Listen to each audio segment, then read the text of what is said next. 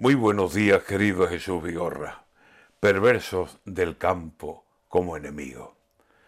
No saben ya contra quién atacar las tropas rusas. Estamos viendo la muerte más horrible y más confusa. Muerte de hombres, de niños, de mujeres.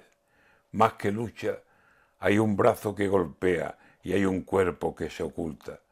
Pero siempre el golpe acaba, golpe bajo, fuerza bruta, machacando sin piedad y matando sin disculpa. Ahora el objetivo está lejos de las criaturas, lejos de los edificios.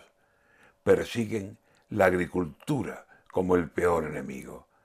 Sabe bien la maldad rusa que golpear en el campo de Ucrania será sin duda golpear en muchas partes, aunque apunten solo a una.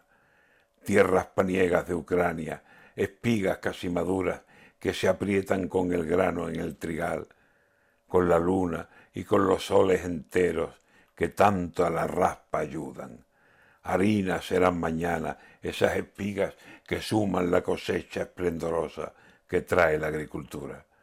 Pan honrado para Europa, solución serán, sin duda. Y eso lo saben muy bien las intenciones de Rusia.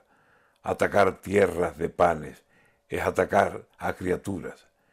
El campo es el enemigo, el objetivo que buscan. Tendrían que levantarse las cañas en una lucha de infantería de espigas y atacar las tropas rusas. ¿Qué es lo que quieren? ¿Dejar al mundo con una hambruna? En un grave desconcierto se me quedan las preguntas.